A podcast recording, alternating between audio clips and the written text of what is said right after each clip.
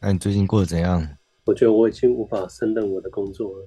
我发现我最重要的工作是控场控做歌，嗯，叫他不要乱。最近我就没力气跟他讲话。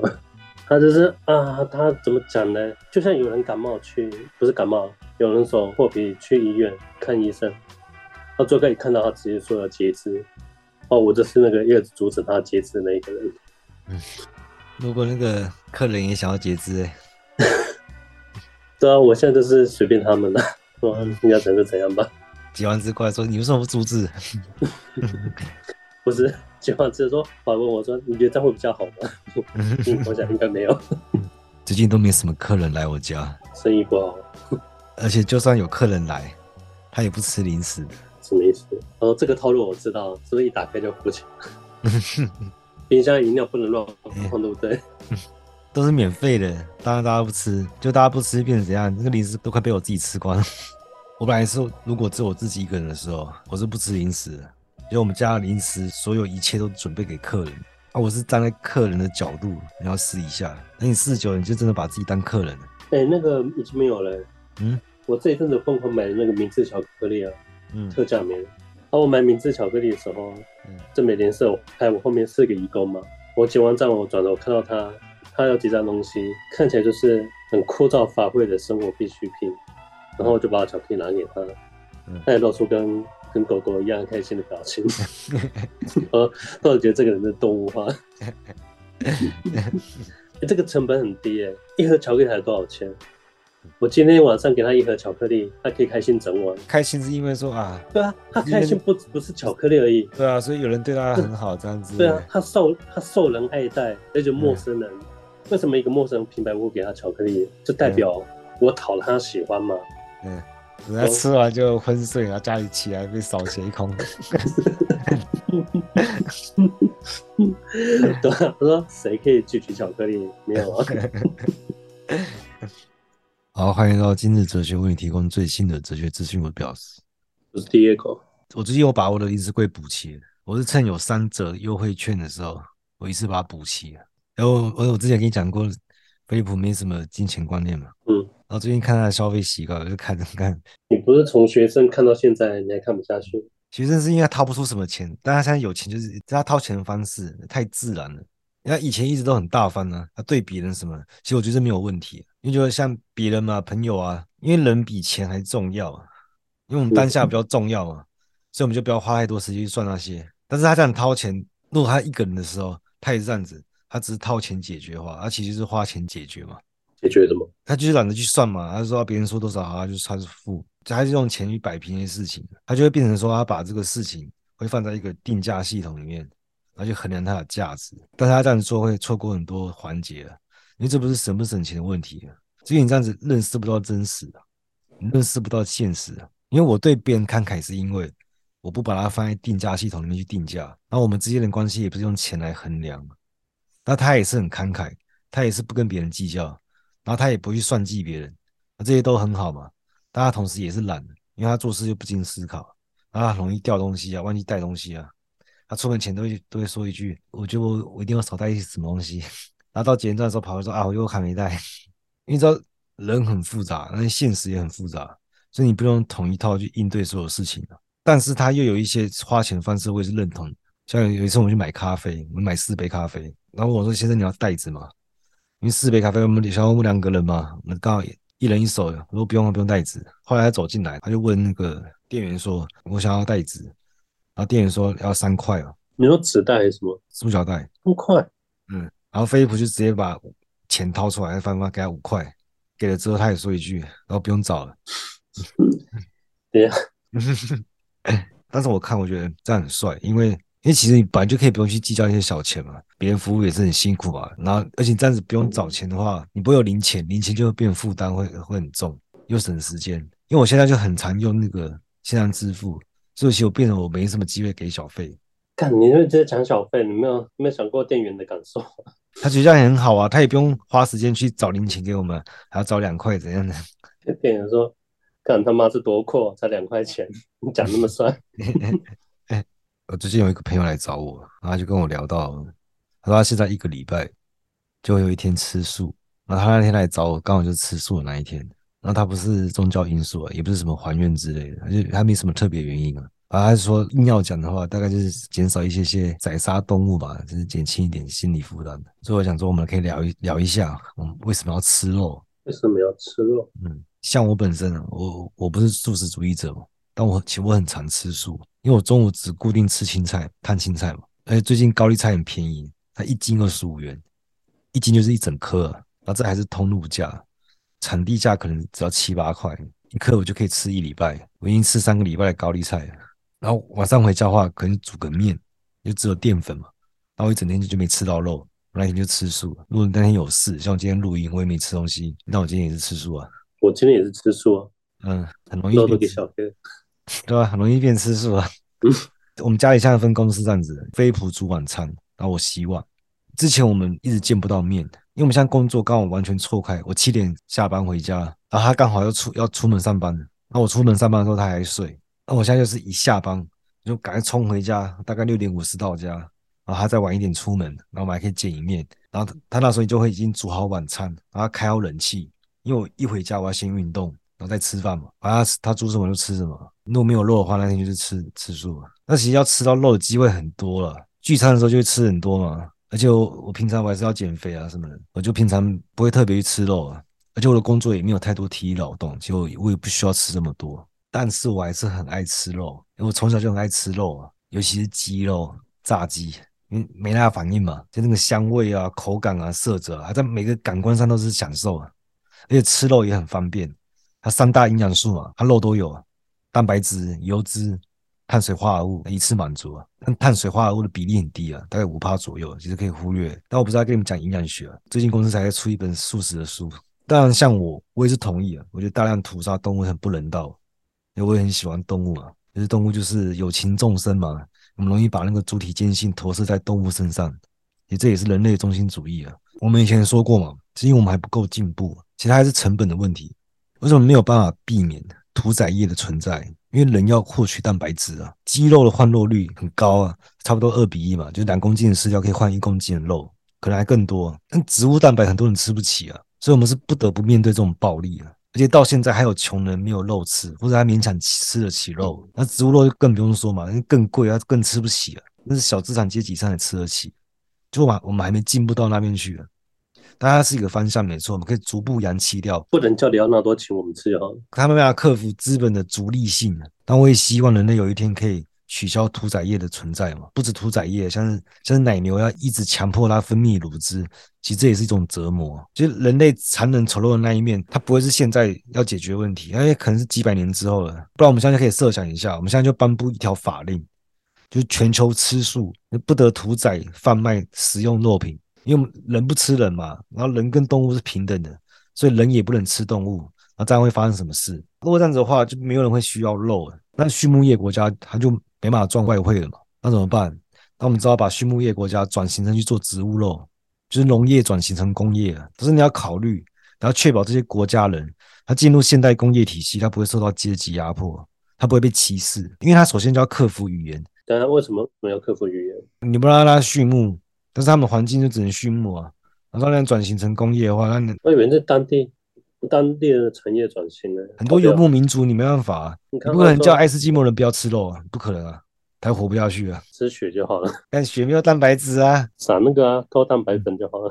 你看愿不愿意啊？你每天就派船过去寄那个蛋白粉给他们，物资投送的问题，有人愿意花这个钱去做这个事吗？这是很大文明差异啊！因为游牧民族这样子，资本主义国家他自己都克服不了，他平常就用学术资本、文化资本去那这些抽离符号，压迫别人。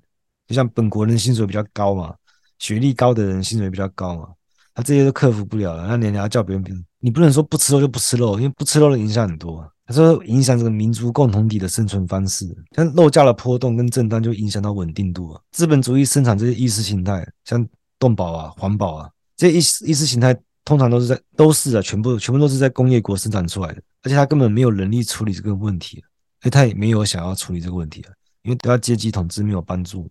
为什么要生产这些意识形态？是为了要巩固他的统治地位。他是这样操作，就是他把不吃肉当成文明的象征，然后让被压迫者，就是那些本来就要吃肉的人，或吃不起素的人，他们吃肉就会像在反抗统治者一样。就会让他们进行一个虚假对抗，这是有利于他们阶级统治的。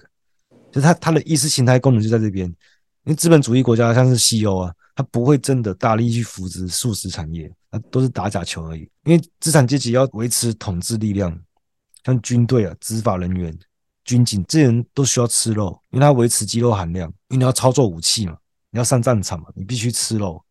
所以你看，军工产业越发达的国家，肉吃越多。那共同体内在秩序也需要啊，要安管啊，要警卫啊，保全啊，然后功能，他们都需要肌肉啊。然后传统畜牧业是最容易的，因为它可以大规模提供肉，但植物肉它生产太慢，它效率太差，它成本太高了，所以它不会用素肉来取代传统畜牧业，它维持不了统治结构啊，就内在秩序的稳定，这还是其中一个因素而已。整个共同体都很多问题，你不解决这些问题，就你光说吃肉会残害动物，那现实上其实说真的，动物的死活有没有人道饲养这些东西，对共同体来说不是优先要处理的。因为你要先解决前面的问题，再来处理动物保护的问题。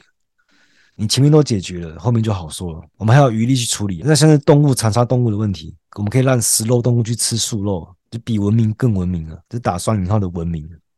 所以你会发现，你把人类中心主义推到极致，就会发现没有必要。我们只要意识到，动物在自然是不可取消的，就不要把动物当成人，去忽视它的动物性。你直接说人跟动物是平等的，人自己都做不到平等。你看无产者被剥削成这样子，你把动物当成人，他们也只是被剥削更长的人而已。所以说，人跟动物一样平等，不是就是很虚伪吗？把动物当成人，还是把人当成畜生啊？把动物当成人，那、啊、就是把人当成畜生啊？没有，是把动物当成人，先解放人，再解放动物啊！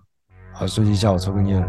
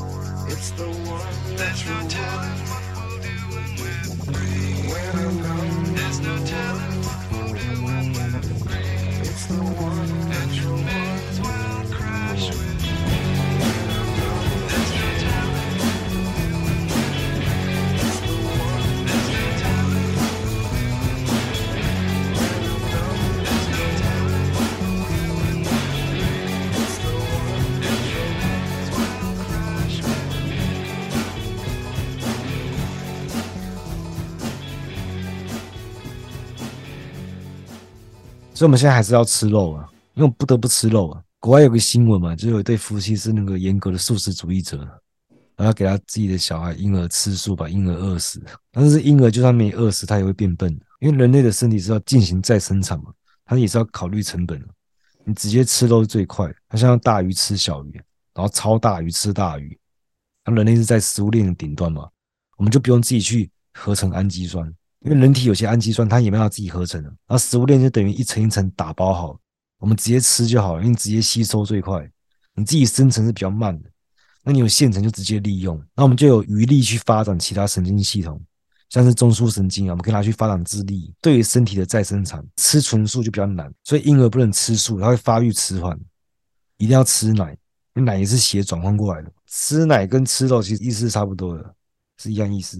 我们再来讲吃肉的精神层面，无肉不欢嘛，因为吃肉会让人很快乐嘛，不只是味觉上的享乐，视觉上也是嘛，嗅觉、听觉啊，像在铁板上滋滋，还有触觉、口感嘛，然后在烹调的时候也是享乐。你的厨艺被认同也是享乐，然后我吃肉就是弱肉强食嘛，我吃你代表对吧？我食物链我就在你上面，所以底层人他就算被社会生吞活剥，但他有肉吃，因为他也吃动物嘛。然后最低限度他也是有嗜血性，然后它是具有社会性，因为你是最弱、最常被欺负的，但是你也吃肉，那你至少也比动物强，那你也是人类共同体的一员，在这个层面会感觉到平等，因为大家都吃肉嘛，都一样残忍。那就算有罪的话，也是大家一起背负的，对不对？因为人人平等，就大家都吃肉，不吃人。但人类对于吃其不同于动物，因为像一般情况下，动物也不吃同类嘛。因为动物对吃是不会有额外的目的，因为它是受内在的生理节律驱使。它不吃同类是是为了种族延续嘛？那这个是不受意识中介的。像它在特殊情况下，它就会吃同类。我妈就跟我说过。她小时候家里猫生的小猫，生完之后它就自己吃了自己刚生的小猫，他就吓死了，因为太触目惊心了。幼猫沾染到其他动物的气味，母猫就可能把它吃掉。那受到动物本能去驱使它，它会这样做。但人不一样，人会有额外的目的。因为我听兽医有讲另外一种讲法，他说太年轻的猫，他搞不清楚什么情况，他以为他自己都掉出来，然后吞回去。这个说法听起来是讲给小孩子听的。我把客人当什么？嗯，但人不一样啊，人会有额外的目的，他会有意识的去吃。身体需要吃之外，还有一个额外的东西，就是我想着我要怎么吃，就是笛卡尔没有区分出来的部分。因为我思考跟我反思这个思考本身，我思考是客观独立于那个反思的主体。人是有超出身体意识之外的意识。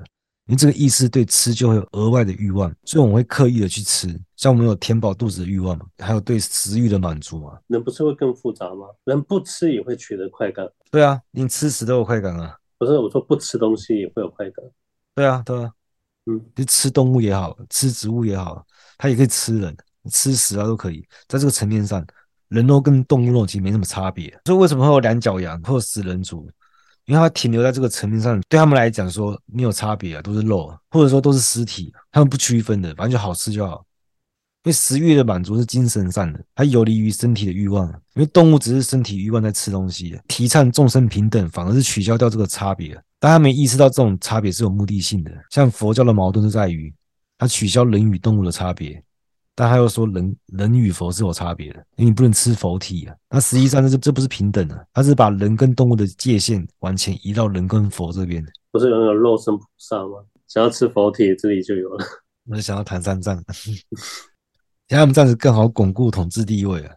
像他们的贵族和僧侣，他其实看人跟动物是没有差别的，所以他们会有农奴制。你西藏可以去了解一下，你不要去看西方主流媒体的。我们也可以从阶级压迫来看食欲。就是最底层，他只保有食欲嘛，但统治阶级除了食欲之外，他还享受很多像支配欲啊，还有性享乐啊。这里有等级制啊，像他吃一等的，可能他就不能满足支配欲，但他至少保有性享乐，就那种极度的欢迎无道啊，或是追求濒死体验这些。他是一层一层到最底层的时候，他就只有保有食欲而已，然后甚至是连这个食欲都满足不了。但在这个时代，还是会给底层保有食欲啊，因为我们在享乐资本主义之下，他会用食欲来收买底层。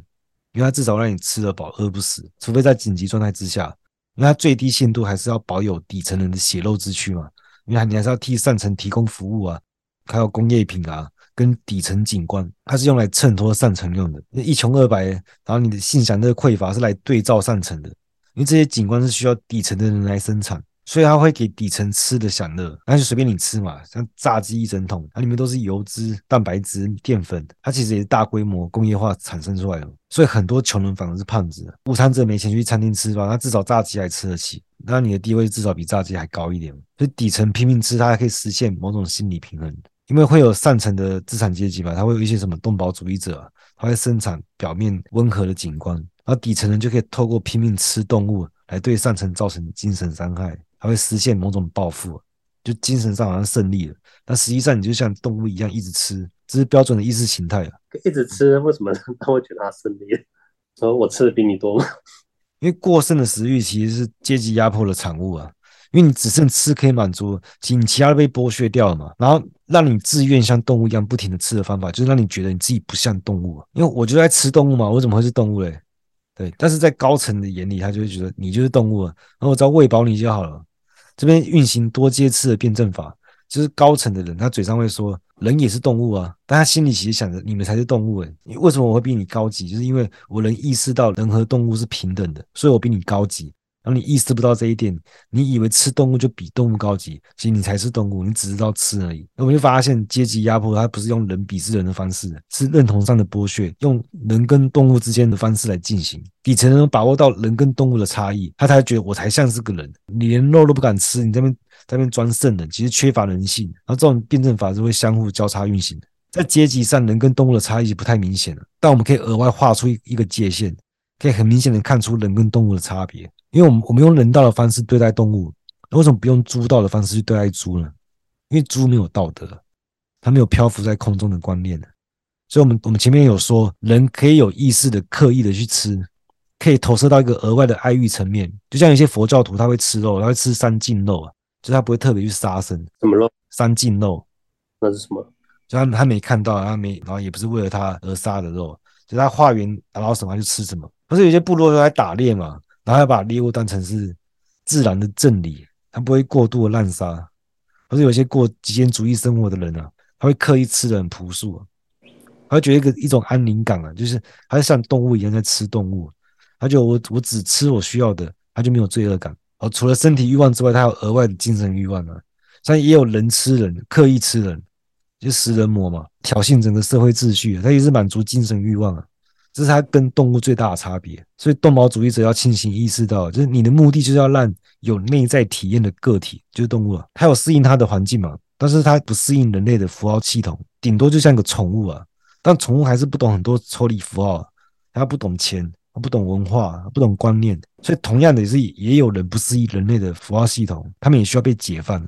他也是被深重的压迫，他被资本主义当成动物在奴役啊！所以你要明白这一点，就是不然动保主义其实只作为意识形态，它是当成统治阶级的工具！它就负责生产温和的爱护动物啊、保护动物的景观，然后让底层人透过吃肉来实现暴富欲，然后进行这种虚假对抗。其实，所以要解放动物，现在还做不到，然后等到人类人类文明非常进步的时候，才有机会。我们要先从资本对人的异化扭曲解放出来。像钱啊、权啊这些观念中解放出来，才能真正的去帮助环境跟动物啊。不然，动保、环保在资本主义主导的秩序之下，都会变成人对人的统治的幌子，或是小资产阶级自恋的素材啊。就什么为地球尽一份心力啊什么的。明天才跟我妈在家约吃，就是吃素食。就跟那个嘛，狗肉节的嘛，荔荔枝吗？他们狗肉节在哪里啊？他就会有动保团体，说会上演这里面救狗。嗯。就旁边有人就这样，他说怎么可以吃狗狗？是人人类最好的朋友。然后那吃的人就越越兴奋越开心，把这人当配菜当调味料。就这样说，兔兔这么开，怎么可以吃兔兔？啊，这个啊，这个兔子吃起来格外格外美味。好，今天到这，拜。对。然后去买香水。